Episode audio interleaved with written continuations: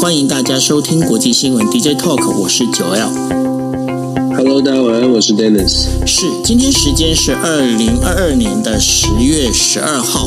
那当今天要跟大家带来五则新闻之前呢，先跟大家聊一下，就是有关于日本的那个日元呢、啊。在今天又已经跌破了一百四十五块日元了，已经来到了一百四十六点八七块日元兑换一美元这样的一个行情哦。那当然的话，大家都会在问，就是问说日元这样喋喋不休，到底会跌到什么时候？那就我这边来看的话，它因为呢，现在目前看起来，包括岸田文雄内阁呢，他们都已经发表就是支持日银的所谓的量化宽松的这样的一个政策哦。那他支持这样的政策，另外一个意思代表的就是说，呃，这现在接下来的话，那个呃，还会日元还有可能再贬。那下一波的一个我们在讲的，因为突破了一百四十五的这样的一个防卫线之后啊，接下来下一波的防御线的话，会在一百五十元日元兑换一美元的这样的一个价位里头。当然了，在这整个一个这个日元贬值当中哦，那上一次呢，这个突破了一百四十五一百四十五块关呃，快突破一百四十五块关卡之后啊，那当然这个日银曾经就花了大概两兆到三兆日元呢、去买了美美金，把急拉把那个日元从一百四十五块日元兑换一美元。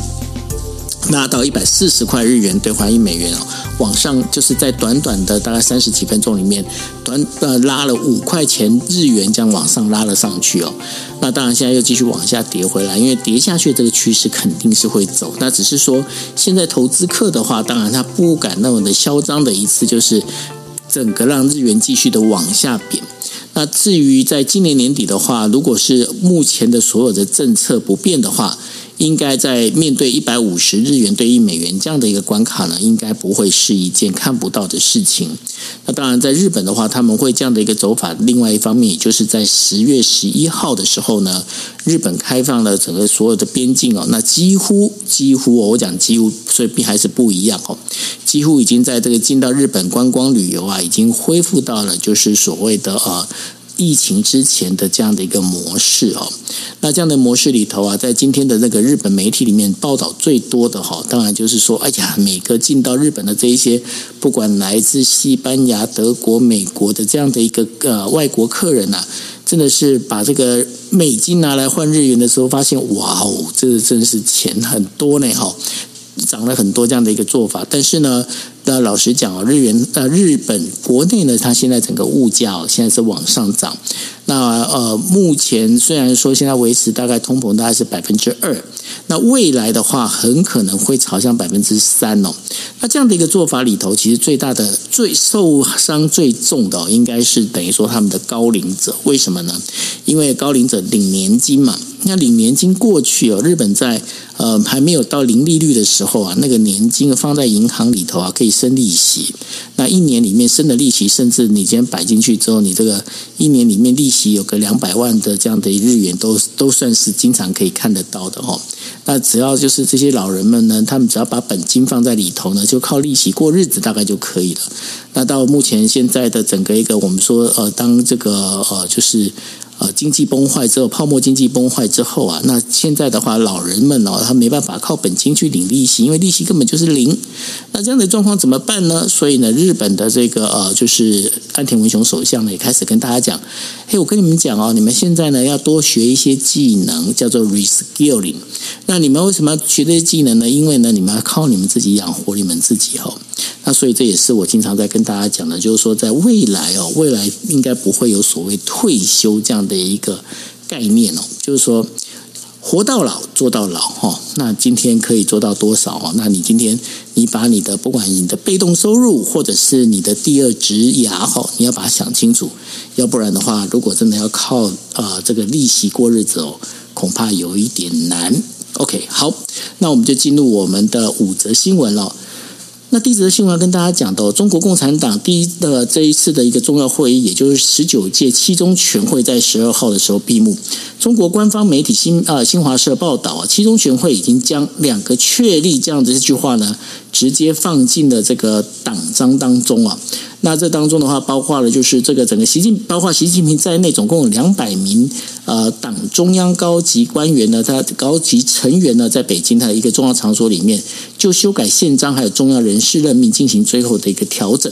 那修改宪党章的这样的议程呢，预计在十六号。党代表会闭幕的时候呢，会正式通过。那十二号通过公报里头在讲的，就是他的原原文是这样写的：哦，我们更加我们更加紧密的团结在以习近平同志为核心的党中央领导下。啊、那然后呢，这使得呢支持习近平的这样的一个人呢，呃，这使支持习近平的这个进入可以顺利的进入所谓的第三任期哦。那在修改宪章里面的两个确立啊，他提提到就是党。确立习近平同志党中央的核心，全党的核心地位以及全党的核心地位，确立习近平。新时代中国特色社会主义思想的指导地位，哈，这就是所谓的两个确立。那这两个确立里面，当然也会深入的讨论全国呃建设性的社会建设，呃，就是建设全国成为一个社会主义现代化国家的一个议题哦。那这当中的话，也当然会提到了有关台湾问题。台湾问题的话，当然他们还是提到了要依照中共的一个党章里头啊，要尽快完成祖国统一。那然后呢，实现祖国完全统一是党历史的使命。啊，在这整个一个状况里头，可以说是习近平呢顺利的这个呃第也继续他的一个第三任期这样的一个做法，应该是在呃法规上他已经完成了所谓的法规上的一个调整哦。那我们也都知道，就是从呃邓小平之后呢，其实都有一个不成文的规定，也就是领导人就是只能做两任这样的一个做法哦。那现在也会被习近平打破。习近平为什么要这样做呢？因为呢，其实大家如果知道的话，邓小平在过去哦，他并没有当过呃国家呃就是国家主席哦。那然后他只是一个军委主席这样的一个身份。那所以呢，习近平呢把自己呢就是跟毛泽东呢要匹匹配在一起哦，就是继承毛泽东的地位。那接下来他会怎么做呢？也这样也是大家很关心的一个重要的一个重点。那当然呢，在最近的话，呃，就今天晚上也传出来哦，在上海这个有就是有一些谣谣传啊，这个没有经过证实，有谣传呢，上海呢就是有海水进到进水进水厂里头。那现在整个上上海呢也有很多的民众开始呢去呃超商啊，去这个购物商场啊，去抢购这一些我们在讲的就是食用水哦。那这件事情跟呃接下来就是我们在讲十六号的全国党代表大会的召开啊，当中有没有什么牵连性？尤其在这敏感时刻发生这样的事情哦，很值得大家继续来观察。那当然，除了中国之外的话，我们要跟大家讲的就是美国总统拜登呢，宣布他将考虑与石油输出国组的领导人盟主啊，也就是沙特阿拉伯、沙乌地阿拉伯修改关系啊。由于呢，这个欧佩克和俄罗斯这些非成员呃非成员国主要的这个油产油国所组成的欧佩克 Plus 啊，决定大幅的删减石油产能，这使得呢呃就是美国啊，美国它必须要动摇，就是美国跟沙乌地阿拉伯从一九四零年代以来哦存在的这个战略关系。为什么美国会那么的会那么的生气哦？这当中最主要的原因，当然就是大家如果知道 OPEC Plus 就是欧那个中东的产油国 Plus，当然就加了俄罗斯哦。那俄罗斯它现在整个战争进进入紧张，如果如果我们在讲的就是它这个油价再继续的往下跌的话，对于它的战呃战争的资金啊，它本身是没有人去可以供应给它哦。那所以呢，在之前的话，我们也提到了，就是沙乌地阿拉伯呢，它呃就是整个 OPEC Plus 呢。决定减产哦，每天减产两百万桶的这样的一个原油哦，当然这油价就会相对往上拉高，会往上拉高的话，当然这在某个角度里，就美国看来呢，这就是呢在等于说变相的在资助俄罗斯战争经费哦，那所以呢，美国就决定哦，他除了要冻结跟沙乌地阿拉伯合作，包括出售武器之外呢，也对于这个呃也要准备要额外释放一些战战略石油储备。那同时呢，在反欧佩克法案上面呢，会这样当成一个选项哦。那希望呢，欧佩那当然是拜登的话，也是希望在十一月期中选举的时候呢，之前就能够采取这样的一个措施哦。因为如果美国国内的这个油价往上涨的话，对于民主党的这个期中选举来说，其实是非常的不利。OK。好，那所以呢，呃，这个当中的话，大家可能来讲讲说，诶，那这个美国跟沙特阿拉伯之间关系到底是从什么时候建立的？哈，那其实呢，呃，美沙之间的关系哦，可以追溯到大概一九四五年，就是亚尔达会议之后呢，罗斯福总统接见了，就说会见了，就是阿杜阿卜杜勒。阿兹阿兹呃国王哦，他证实就是说，沙乌地阿拉伯呢将会稳定的提供石油供应，来换取美国接管这保障这沙乌地阿拉伯的安全哦。在一九八零年的时候，还公布了卡特主义哦，就是称美国将不惜动用武力来保护波斯湾国家的一个利益哦。那显然哦，在这一次的这个俄罗斯的这个入侵战争当中啊。这样的一个协议好像准备要发生动摇喽。那中东呢，除了就是沙乌地阿拉伯之外，还有伊朗，也是目前呢也是在内部抗议不断。那在之前我们有提到的，就是有一名妇女呢，因为这个呃头巾的问题啊，被这个伊朗的道德警察呢拘留之后，然后死亡哦。那这事情的话，当然在这个呃就是伊朗国内啊，这个继续的这个呃。也越演越烈啊，尤其是在这一个我们在讲社群平台上头啊，甚至有很多人呢已经开始就是销毁这个最高领袖阿尔图拉阿拉呃哈梅尼亚。的这个呃海报哦，还然后同同时还高喊说要独裁者去死哦，那感觉上这整个一个状况呢，伊朗这内部的状况越来越不稳定哦。那越不稳定的一个状况之下，会不会对于整个我们在讲的呃整个中东以及国际局势会发生任何的一个问题哦？这也是值得观察。那在昨天的话，我们也跟大家提到了，就是呃这个俄罗斯对于就是。乌克兰这个所谓的那个克里米亚半岛这座桥梁啊被攻击这件事情呢，呃，俄罗斯他现在认为就是这是乌克兰所做的，尤其是他们情报单位所做的，甚至呢今天以啊，就是俄罗斯的这个联邦安全局呢。他已经有说发表，他们抓到了八名的嫌犯哦。他的结论就是哦，这是乌克兰国防部和国防部高级官员参与了这个爆炸。那但是呢，乌克兰并不认为有参与这样的一个事情哦。那这当中被抓的这个八个八名人士里头啊，有五名是俄罗斯人，有三名是乌克兰人，还有三哎，那这样就不止八名了嘛。这还有就是十一名那。另外呢，他另外拘留了另外有三名是亚美尼亚的这个人哦，啊，拘留在里面。那这个当中的话，当然就是现在我们也知道，这很多时候在战争啊，战争到底这经常是公说公有理，婆说婆有理哦。到底是谁谁干的这件事情，也是要等历史过后才能够澄清哦。那所以呢，接下来到底这是谁做的？那然后接下来目的是什么？尤其是我们就知道最近也是蛮奇妙的。除了那个呃乌克兰的这个我们在讲克里米亚的大桥之外，大家如果还记得的话，就是北溪的油管哦，有三条油管整个被这个是被炸被炸掉，然后那个就是里面的天然气泄漏哦。那这件事情到目前也没有抓到凶手，不晓得是谁干的。那所以呢，在这很多事情里头啊，这个战争的诡谲多变哦，有时候呢，我们其实多看看哦，了解一下到底。这个他们在演什么戏？那对我们的影响到底会在哪里哦？那另外的话，最后一则就是跟大家讲，就是当然台湾跟中国的话，他们呢这两个国家呢都很希望能够加入 TBP，但是呢智利一直到今天哦，他们这个呃就是才就是智利的这个参议院呢才以多数票通过。愿意呢缔结就是呃加入这个太平洋伙伴关系协定，也就是 TPP 啊。那这件事情里头呢，虽然说参议院已经通过了，但是呢，由于现在上任三月上任的这个左派的这个总统啊，他本身对于 TPP 呢出现了就所谓的呃保守的这样的一个态度啊，所以呢，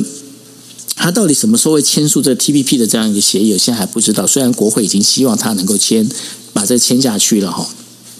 但是会怎么样？现在不了解。那另外的话，还有一个就是澳大利亚呢，他们在呃，就是澳大利亚的这个呃总理呢，在前阵子接受日经新闻采访的时候呢，被问到就是说，你会不会同意中国加入 TPP 呢？那他非常坚定的说，到目前为止，我并不认为哦，中国有加入 TPP 的资格。为什么呢？因为我们也知道，中澳之间哦，因为之前的这个呃，我们在讲的贸易纠纷里头啊，到现在事情都还没有解决。那对于你要加入 TPP 的话，你第一件事情，你就是要解决这个所谓的这贸易之间的不平等的这样的一个对待哦。那对于中国来讲的话，这一这个东西能不能拿得下来？那如果澳洲不答应的话，当然中国想要加入的可能性也就不高了哈。那这是我们今天为大家带来的五则新闻。我把接下来时间，我可能请 Dennis 来帮我们做一下这几这五则新闻里面的一个评呃更深度的一个评论，好吗？谢谢。好好，我感谢。就基本基本上，我们选择的题目啊，都是真的是全全球化。我们从从这个亚洲这、中国、中国大陆这边，然后讲到沙乌美沙之间的关系，然后又提到了伊朗啊，然后谈到乌俄的战事，然后最后又绕回来到南美洲的智利。其实真的就是我们要凸显出来的，就是国际新闻哦，这个世界啊，真的是完全的联动，而且牵一发动全身。过去可能大家没有特别想象到智利发生的这些事情跟我们有什么关系。智利的国会通过了 TPP，又跟我们有会造成什么样的影响？其实还真的有。今天跟大家来做一些分享。首先从这个七中全会闭幕，七中全会基本上是十九大七中全会，基本上就是代表了十九大的这个这这五年这五年的政治责任，这五年的政治的表现告一个段落，要进入到二十大。那我们看到七中全会闭幕，刚刚九欧已经讲到了很多的重点哦，所谓的这个呃。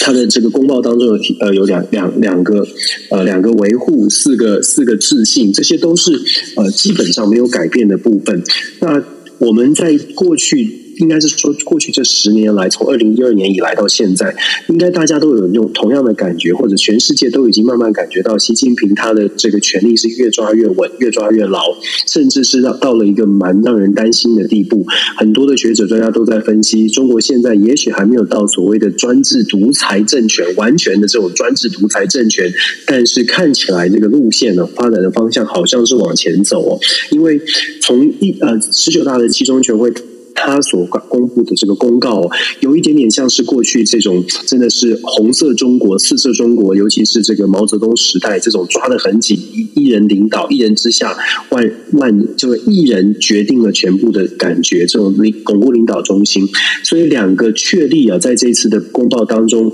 然后还特呃有决定性的意义。这两个确立呢，基本上就告诉大家说，哎，我们要我两个维护。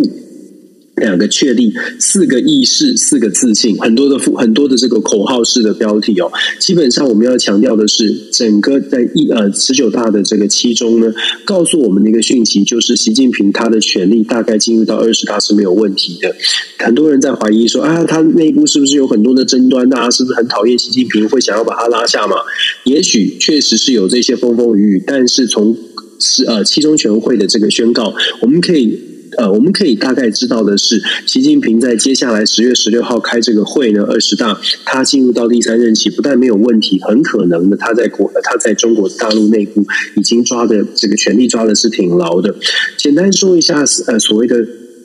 这个呃四个四个自信哦，我觉得四个自信跟两个维护呢是。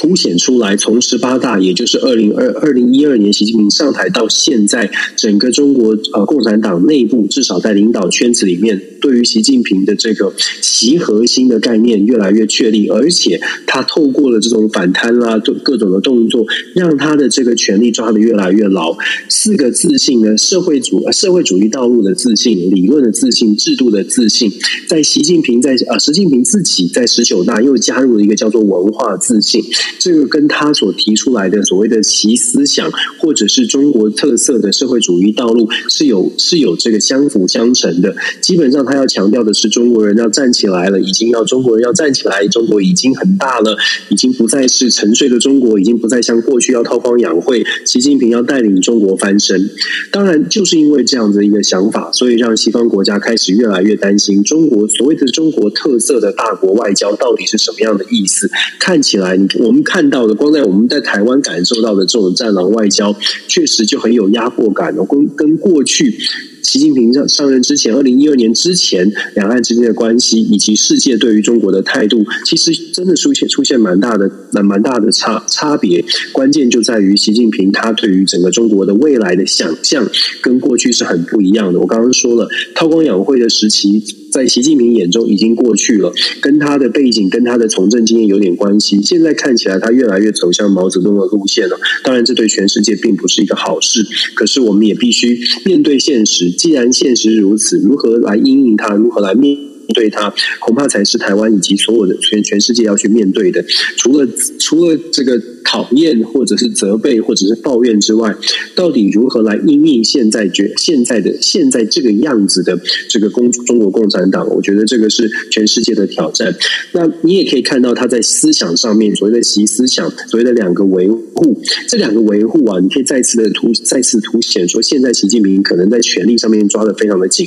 他的这两个维护是维护习近平总书记是党中央的核心，第二个维护是维护党中央的权威跟集中统一领导。你看这两个句子加起来，基本上就是代表的全全中国就是要听习近平，习近平是唯一要就是唯一有资格下号发号施令的人哦。这两个维护加上我刚刚说的这四个自信，它是有一整套完整的理论的。这就是所谓的基本上就建构了所谓的习思想。为什么大家会这么担心一个这个中国会变成走会走向这个样子，然后会会造成这么大的威胁？因为中国现在是全球第二大的经济体，它在全球的军事实力上绝对是排名呃排名名列前茅的。在这样的情况之下，我们跟之前跟大家分享过，就是对于全世界来说，或者是我们从非常美国的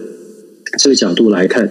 历史上，尤其是在过去二战二战结束的历史上，美国其实到目前为止，真的只有现在的中国才真正对美国造成比较直接的威胁。过去的这个八零年代的日本在经济上的崛起，那是经济的威胁，并不是军事的威胁。冷战时期，但是那个经济威胁在广场协议签订之后，就完全的就是出出现了一些转，就明显的出现了转换了。然后接下来在冷战时期，美国面对的是苏联的军事的威胁，可是苏联的经济是很弱的，可是现在的中国不一样。现在的中国是在军事跟经济，还有整个甚至是科技层面上，都对美国来说是集体直追，甚至是这个差距在缩小，当然是一种威胁。偏偏这个时候，我们刚刚讲了这么多，习近平习思想，然后巩固领导中心、中央集权这种做法，再加上不断的在强调战狼外交或者是中国特色的大国外交，这些都释放出一个讯号，是现在有力量在手的中国不太不。不太像是过去可能比较温和，大家不用担心的中国。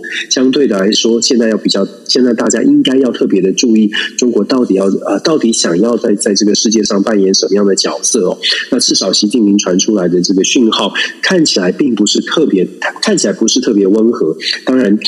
一样的，我们还是要说，持平而论。从你，你从哪一个角度看？如果你从非常支持中国，你觉得中国一定强，中国就是必须要成为世界上最强大的国家。或许某种某些朋友会觉得，哎，这样子，我们我们被已经被帝国主义压榨了这么久了，终于轮到中国崛起了。那当然，这这是一种说法。另外一另外一边一边的说法呢，刚刚跟在在在台湾的我们可能感觉比较比较比较呃。贴近，就是在民主自由的生活方式之下，有一个强强势的国家，不但是崛起，而且对于对外政策的态度是非常的，呃，可能让大部分的人都不太能接受的，就是他要怎么做就要怎么做。这一点呢，对在台湾的朋友呃我们来说，就感觉到很大的压力，甚至是反感。未来我们看到这样的这个中国。接下来的这个政政局的发展，我们继续密切的观察。可是我还是要强调，不管你是生气、愤怒、讨厌，或者是你想要用什么样的方式来面对，我觉得还是要非常理智的来看待很多现实的层面。包括接下来我们看到十月十六号二十大之后，中国跟对中国的对外关系会不会做出一些调整，这是大家在关注的部分。中美之间的关系可能短期之内，因为美国还有选举，美国的整个的反中气氛很高，所以它不会。快速的去做一些转变，可是西方的国西方国家不止美国，欧洲的国家呢，或许在二十大之后也会重新思考到底应该如何跟中国来交往。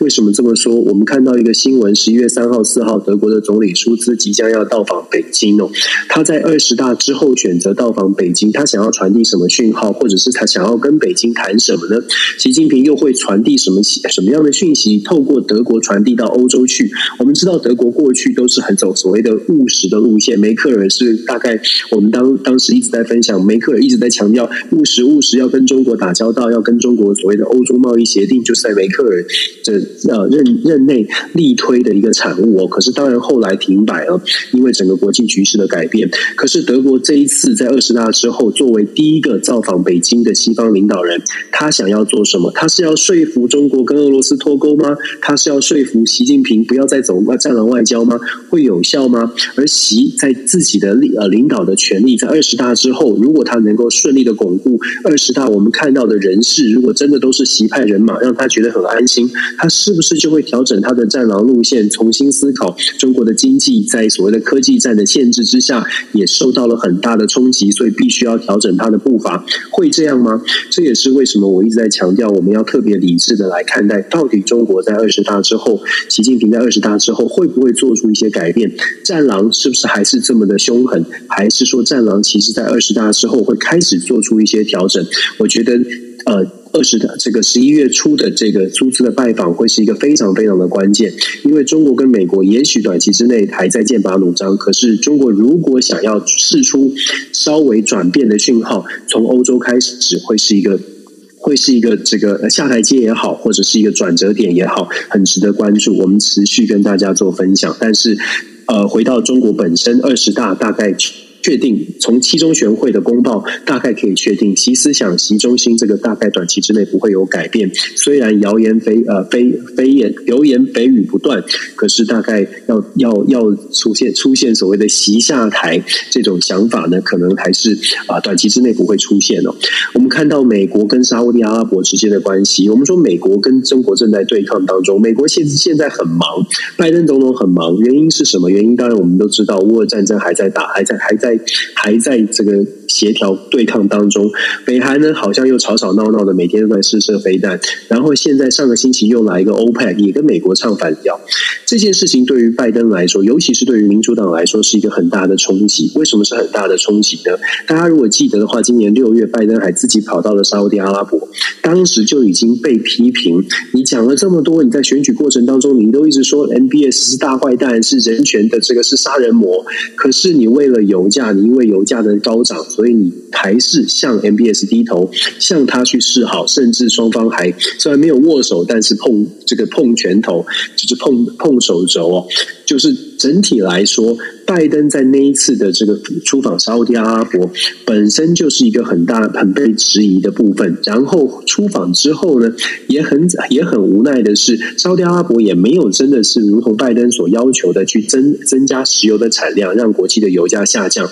相反的，有点像是打脸的，象征性的减少一点点。现在呢，几个月之后，这这个欧佩国家更是进一步的大量的减产。很显然的，就是就是想要让国际油价能够。往上升，那当然这跟拜登的期待就是恰恰是相反的。所以我们看到，不只是欧佩国家做出这样的宣告，宣告之后，不只是拜登说他很失望，美国白宫也发出了发言人也正式的讲讲到说，因为欧佩这样的减产，所以白宫定调欧佩的这个做法呢是跟俄罗斯站在一起，因为油价的上升对俄罗斯是有利的，所以这样这样的定调之后，你可以想象的是，美国的民主党他想要传递的讯号是我不能示弱，如果我不谴。责的话，拜登一路呃，这从六月份去拜访，然后被打脸，然后现在又再被打脸，会被打的脸很肿。因为美国国内的油价就因为它的减产，已经开始在出现一些调整了。就在这两天吧，我前天加油是二点八五一 gallon，今天是二点九九一 gallon 了。这是两天之内的油价的上上升，已经出现了一些明显的变化。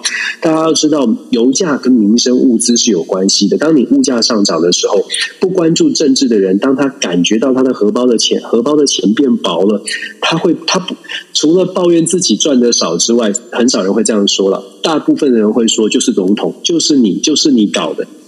就是你没办法处理国际问题哦。在世界的民主国家，大概都是。执政执政党都必须要盖瓜承受所谓的经济上面的一些转呃经济上面一些冲击。那拜登现在当然也遇到这个状况，欧佩国家减产造成的造成的这个经济上面的一些波动呢，民主党必须要做出更强势的回应，否则的话对他们的其中选举是有影响的。所以你看到白宫做出强硬的发言，民主党的参议院的重要的重量级的议呃这个这个外外委会的主席们 Menendez 也出面强强调说，美国必须要。重新思考跟沙乌地阿拉伯之间的关系。刚刚九又有说过，美国跟沙乌地阿拉伯有长远的关系。那现在呢？美国说要重新思考，基本上还是从军购军援的角色，是不是要持续军购？是不是要持续给提供沙乌地阿拉伯武器？这一点呢，我们要现在我们再放在现在这个时空背景来来呃下面来思考的话，可能就会发现，坦白说，沙乌地阿拉伯现在是不是还是全然的依赖美国？美国的武器、美国的军事实力可以给啊沙乌地阿拉伯的援助是不是真的像过去一样的不可替代？过去或许在一超多强的体系当中，真的只有美国可以提供武器，可以提供军事援助。可是现在我们知道，现在这个体系不一样，美国自己的资源是有限的。美国要处理俄俄罗斯乌克兰的战争，美国要处理朝鲜半岛，美国要担心中国在亚洲地区的这个扩张，中南海还有台海。那如何再拨出更多的资源来到中东地区来处理所谓的沙乌地阿拉伯的需求？不管是真的是卖武器也罢，或者是真的是呃驻军到那个这个沙乌地阿拉伯周边也好啊，基本上沙乌地阿拉伯也会盘算：你可以做到吗？你能做到吗？你的武器，我们之前跟大家讲过，你的武器一大堆就送到乌克兰去了，你的你的你的武器储备还要送到台湾，你还要送到这个亚洲的国家，还要处理呃朝鲜半岛。现在美国的海军的这个航空母舰到底剩下几艘可以跑？几多少的船舰是可以调动的？沙乌地阿伯看得非常的清楚，所以在。面对美国提出要重新思考跟沙乌地阿伯之间的关系的时候，这种讯号如果在以前，沙乌地阿伯可能会觉得：“哎呦，糟糕了，老大哥不高兴了。”可是现在的沙乌地阿拉伯恐怕心心中的想法会不太一样哦。他会觉得，美国你给给可以给我的东西有限，我现在自己手上有的也不错，然后我又跟已经跟中东地区的这些国家，尤其是以色列，沙乌地阿拉伯跟以色列已经破冰了。我们知道以色列的军事实力也是蛮强的，整个中东地区呢，在过去，尤其是在所谓的阿富汗撤军之后，中东地区在过去 DJ Talk 我们分享过很多次哦。中东地区最新的一些变化，看起来越来越像是中东地区的国家觉得，我们靠我们自己，透过各种的会议，土耳其带头的各种会议，各种破冰的外交的外交的这个互动，事实上已经传递出来很明显的讯号，是美国的影响力在这个。地方是逐渐的在往下走，这跟美国自己能够提出多少的资源，当然有直接的关系。所以在现在的这个时候呢，那美国的拜登总统在讲说，我们要重新考虑跟沙特阿拉伯之间的关系，甚至要说是要很强势的说，可能将来就不给你军售，不给你军援了。这个效果，这个威吓的效果，真的跟过去大大的不同。那当然，就如同我所说的，拜登总统还是要做出这样的宣誓，还是要做出这样的表态，因为对国内必须要有一。定的交代哦，可是我觉得象征性的意义会大于实际上真的会影响沙乌地阿拉伯。MBS 恐怕听到拜登这样说，大概也不太会害怕，毕竟他也很年轻气盛哦。相对来说，他他的年纪，他的他的手上的资源，而且其实我们看沙乌地阿拉伯最近这几年的发展，尤其是 MBS 是非常非常有抱负的、有雄心壮志的这个少主哦，可以这么说。他设定的二零三零的计划，二零三零的 Vision，要把沙乌地阿拉伯真的是在沙漠当中。运用它的石油的这个收入，想要打造一个全新的绿能城市哦，这个环保城市，这个大家在沙乌地阿拉伯看沙乌地阿拉伯新闻可以看到，首都利雅得虽然这个这个是是首都哦，可是沙乌地阿拉伯现在 NBS 的新计划是在沙乌地阿拉伯的东半部啊呃东半部没错，西半部抱歉，西半部呢创建一个忘记这个城市的名字创创。平地生出一个完全用全新的这个绿能打造出来的一个城市，它的这个。计划呢是数啊，应该是上兆和数百亿上兆美金，非常大的这个金金额。所以 MBS 在欧欧佩减产的时候，事实上沙乌地阿拉伯有特别强调，如果按照现在的油价，如果不去做减产，油价不上升，沙乌地阿拉伯没有办法达到他们所需要的收入，没有办法有这个收入，就没有办法支持他的二零三零计划。那当然，大家相不相信了？如果有些朋友说啊，你就是为了要支持俄罗斯，你可能就不相信沙乌地阿拉伯说的，我必须要透。透过提高石油的收入来打造我的新城市，但是相反的，他的说法有没有一定的道理？他说：“我必须要这些收入才能够让我的二零三零愿景能够实现。”基本上就看我们相不相信。不过，对于整个美沙之间的关系，如同我们所说的，美国现在喊的声音，美国现在提出来的这些威胁，说是要重新审、重新检查美沙之间的关系。我个人会觉得，沙乌地阿拉伯恐怕不会这么害怕，不会这么害怕。除非美国真的能够联动的整个中东地区，像是以色列，像是其他的地方的国，中东地区沙乌地阿拉伯周边的国家，又通通的想说：“啊，我我们都跟美国站在一起，沙乌地阿拉伯，你要你要重新思考。”好，在这样的状况之下，也许对沙特阿拉伯的威胁比较大一些。不过现在哦，包括以色列，包括整个中东地区，像是伊朗啊，大家的问题都很多。有没有办法真的就说我们靠着美国，或或者是觉得呃，我们必须要跟美国走在一起？这点是可可能呃整体来评估的话，就会发现真的呃。拜拜登总统的这个强力的言辞呢，它能够产生的效果相当相相对来说是有限的。伊朗的部分，这里打岔一下，这里打岔一下，那个呃，刚刚 Dennis 所提到的那个叫做新未来城，叫做 NEOM，就是 NEOM。那然后呢，它在沙乌地阿拉伯西北部塔布克省的一个规划的一个城市，它被规划成是一个智慧城市和旅游城市。那面积的话，大概是有两万六。千五百平方公里，那它是沿着呢红海的海岸延伸，大概有六四百六十公里左右的这样的一个呃海岸线哦。那目前的话，预计是在二零二五年之前能够完成。那现在目前投入的大概是有五千亿美金的这样的一个资金在里头。好，补充说明。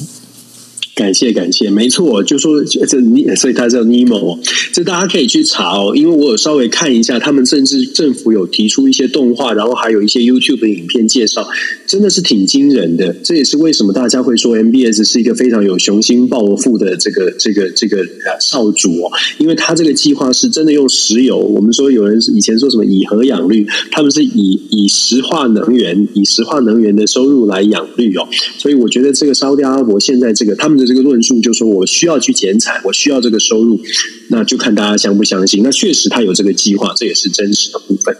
那我们继续再谈说说伊朗的部分呢？伊朗其实我们之前我们之前好像前你看你看国际政治是很有趣，大家一直都在担。我们之前 DJ 都一直在一直都在追踪，就说核协议到底要谈到哪里去？我们讲了好长一段时间，然后没有人在谈核协议了，根本没有空理核协议这件事，核协议就就这样就就这样先先搁置了。伊朗自己有问问题，美国也遇到了很多的国际的挑战，所以核协议现在基本上是放在一边。那放在一边不是不会谈，而是伊朗现在遇到的状况是，伊朗本身呢国内有很多的抗议。那当然，我们刚刚有分享过，就有分享过，这个抗议主要是来自于宗教，主要是来自于对于妇女的这个妇女女权的问题。现在的抗议已经变成伊朗全境的抗议，而且越演越烈。那西方国家呢，或者是外部的国家，现在也开始对于伊朗做进行一些制裁的动作。对于美国来说，或者对于西方国家来说，我们刚刚讲核协议之前，其实有刚跟大家稍微提到，在抗议刚开始的时候，我们就提到了伊朗自己本身的这些混乱，让。参与核协议的其他的对谈方会希望让子弹再飞一下，因为当伊朗国内的混乱必须要去用更多的资源去解决的时候，伊朗可能就必须重新思考它的对外关系，到底是不是还是要坚持要强势，还是必须要稍微的放软，赶快的解决解决能解决一项是一项。以目前伊朗内部的这种混乱纷争的状况来看呢？姑且不论他会不会想到核协议啊，呃，基本上他现在国内能不能够平平乱都是一个问题。假设伊朗真的能够稍微的这个混乱的状况平息下来的话，我觉得伊朗在接下来如果要谈核协议或者是对外的关系，恐怕也不得不不得不稍微的稍微的调整他的这个强强硬的强硬的态度哦。所以这是伊朗伊朗现在的这个状况呢，还在混乱当中。可是我们已经可以看到外在的压力已经开始投入到伊朗的内部，这一点是呃很明显的部分。那当然也会影响到整个中东的局势。那俄罗斯跟智利这两个话题，我们很快的谈一下哦。俄罗斯关于炸桥，或者是关于整个整个的乌俄的战争呢，到底现在发展的情况，我们持续跟大家做分享，持续追踪。可是目前看起来，就如同我们昨天才提到的，目前看起来呢，双方在军事上面都会采取更强的行动，因为战争需要快快一点结束。过去我们说长期抗战，好像是双方有一个都都觉得长期抗战就长期抗战吧。可是现在出现一些变化，为什么出现变化呢？最主要的原因是因为我们我们都在讲说，乌克兰这场战争，如果乌克兰想要继续打下去，或者是想要把目标设定成为收复全境，它会需要非常非常多的澳元从背后一源源不绝的来供应。可是现在我们发现，西方国家是不是能够持续的供应，能够供应的多长，能够供应的多强？其实乌克兰自己也没有信心。乌克兰能够做的，泽伦斯基能够做的，就是发动比较大的攻势。让西方国家看见乌克兰的决心，而且也把这个攻势呢，有点像是让呃引起俄罗斯的大规模的反弹，大规模的这个大大规模的这个这个呃这个呃军事的反制哦。透过这样的冲突，让全世界再次的去重视到现在乌俄战争的这个残酷的状况，然后去争取到支持。我们可以看到泽伦斯基在这两天开始呼吁，呼吁 G7，呼吁世世界上其他国家，不只是帮伊朗，呃，不只是帮乌克兰，也帮助乌克兰在观观察，像是白俄罗斯到底有没有进一步跟俄罗斯这个和联手的这些行动。呼吁全世界一起来，一起来呃关注这个这个战事哦。那当然，这是他的策略。一方面是当然是反攻，持续在反攻，可是强化了这些反攻的攻势，是真的是希望西方国家不要忘记他们给的资源要持续哦。那。还是要说，为什么为什么这个泽伦斯基感受到压力呢？其实经济的状况，我们一直在讲说，经济的压力对于民主国家来说，这是没有办法避免的。任何民选的领袖，他都没有办法回过来，回过头来告诉民众说，我们来帮助其他的国家，不要担心成本，我们就无限无限制的供应。民主虽然价值很高，而且也很重要，可是。一般的民众，我坦白说，说都是不能说自私，但是非常务实的会去思考。那我们到底呃要投入多少才算？有没有一个底线？帮助有没有一个底线？是我们倾家荡产的，把我们家全部的家当都拿去帮我们的朋友，还是其实我们自己小孩也要吃饭，我们自己的这个老人也要也要也需要补助哦？在这种考量之下，我们会看到拜登呢，拜美国的拜登传递出一些讯号，譬如说他传递说出十一月不排除跟普丁见面，像这样的讯号，在泽伦斯基眼中，他接收到的就会是：如果你在这个时候要跟要跟这个普京见面，可是我之前才立法。乌乌克兰之前才投这个这个立法说，我们绝对不跟普京妥协，绝对不跟普现任的总统做谈判，就出现了矛盾了。西方的国家如果还在持续希望跟普京用对话的方式，甚至都设定了时间期程要对话，那么对泽伦斯基而言，他所感受的恐怕就是在这个时间之前，如果没有办法得到战场上面一些明显的结果，那么谈判西方国家去谈判的代表，或者甚至是说代表乌克兰去谈判，究竟会谈什么呢？会不会谈的就像就像这个伊朗马斯所建议一样哦？部分的乌克兰必须要继续就是维持现状。然后要求乌克兰坐上谈判桌，我们有各种的猜测，各种各种的可能。可是，如同我们所，如同我刚刚讲的，对于如果你是泽伦斯基，你接收到的讯号告诉你说，西你支持你的这些国家都希望都已经试出说要跟乌克兰到都要都已经释出说要跟俄罗斯进行对话了，你会不会觉得有点怪怪的？会不会觉得有点担心？会不会觉得我必须要证明给大家看，我们是有决心，我们要这个所谓的为国护土？所以我们看到现在的这个攻势是加强的，可是同样的，因为攻势加强，当然反制也比较多，这是比较无奈的部分。这个呃，接下来这几个礼拜，恐怕战火会会比较猛烈一些。最后。智利通过加入 TPP 这件事情，我们知道 TPP，大家都说是 TPP 十一个国家哦，CPTPP 十一个国家，这些国家呢，事实上是创是是加入没有错，可是加入它只是政府的官方代表做了一些谈判，做了一些协调，有十一个国家现在是会员国，这些国家像是智利就是其中之一，就是还没有之前还没有通过国会的 approve，任何对外签的这种，像我们台湾以前的这个 A 法也是这样哦。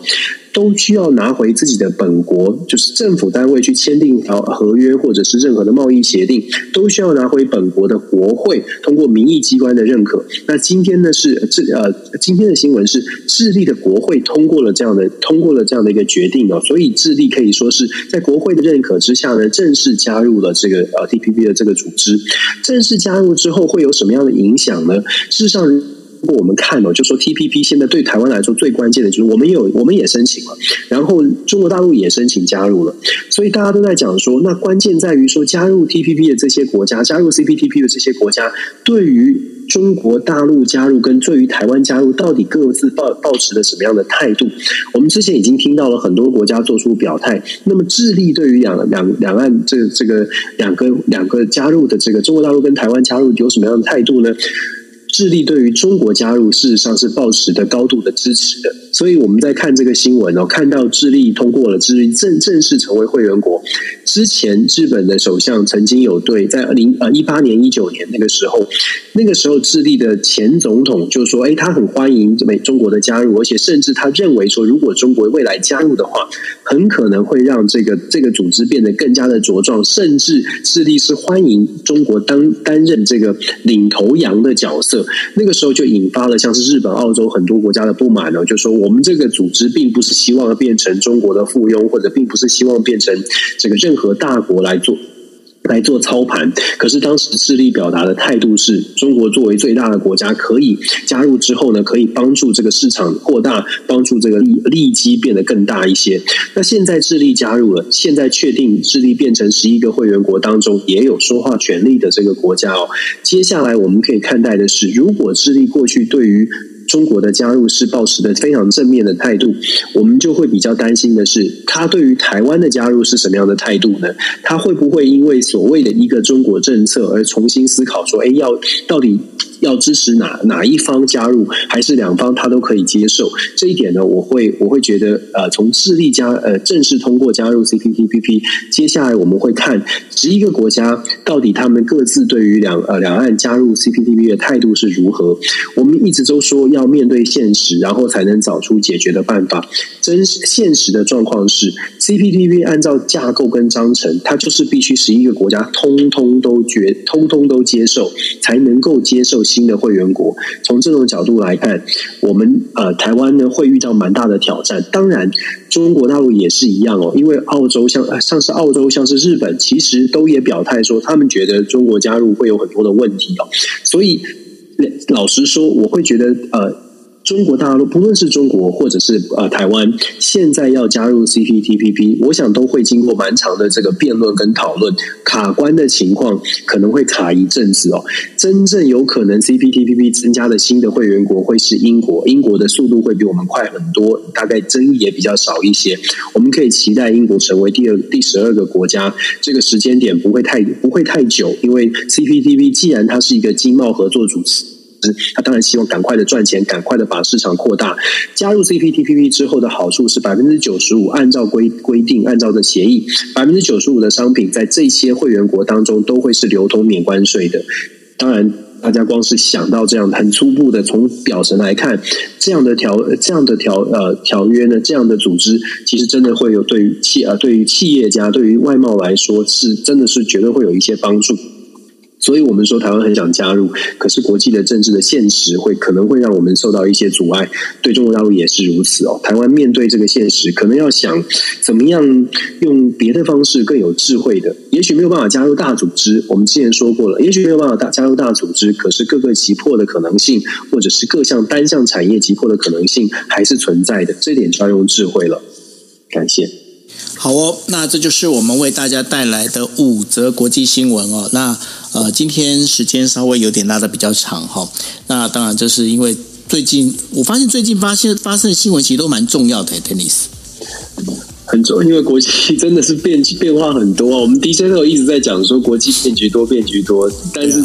真的真的变局很多。大家多多看多多想，就会发现这全部都是联动在一起的。今天今天我们选的这五则，其实都都有互相的关系啊。对啊，对啊。所以呢，呃，其实呢，我们也希望国际新闻 DJ Talk 可以带给大家哦一个完全不一样的一个国际新闻的一个视角。那当然了，还是我们必须强调的，这是我们在跟大家谈我们的观点。那也希望大家在看完之后、听完之后呢，你们可以再去把这个背景资料再查一下哈。比方说，像刚刚提到的，不管是新未来城也好，或者是中共的这个七中全会所所发言的这些做的结论也好哦，你们可以在我们帮您做解说完之后呢，你可以再自己去判断、去了解一下。很多东西我必须要跟大家讲的，就是说，我们只是有一点像。是我们两个小书童吧，然后带着大家哦，就是先了解一下这个呃国际新闻的一个方向，然后后面的话，真的要真正理解的，还是要靠你们自己哦，对吧？没错没错，对啊，我们是抛砖引玉，是是是，所以呢，呃，抛砖引玉那然后我们十一月的时候会办一场，呃，就是呃见面会，那这个公布的资料呢，抛出热炒，抛出热炒啊，那然后跟大家一起来呃聊聊天，然后呢也跟大家一起来面对面的交换意见，那欢迎大家参加，OK，好，那这就是我们为大家今天带来的国际新闻。DJ talk，那明天一样哦，台北时间啊晚上的十一点四十五分，我们再见喽。拜拜。感谢拜拜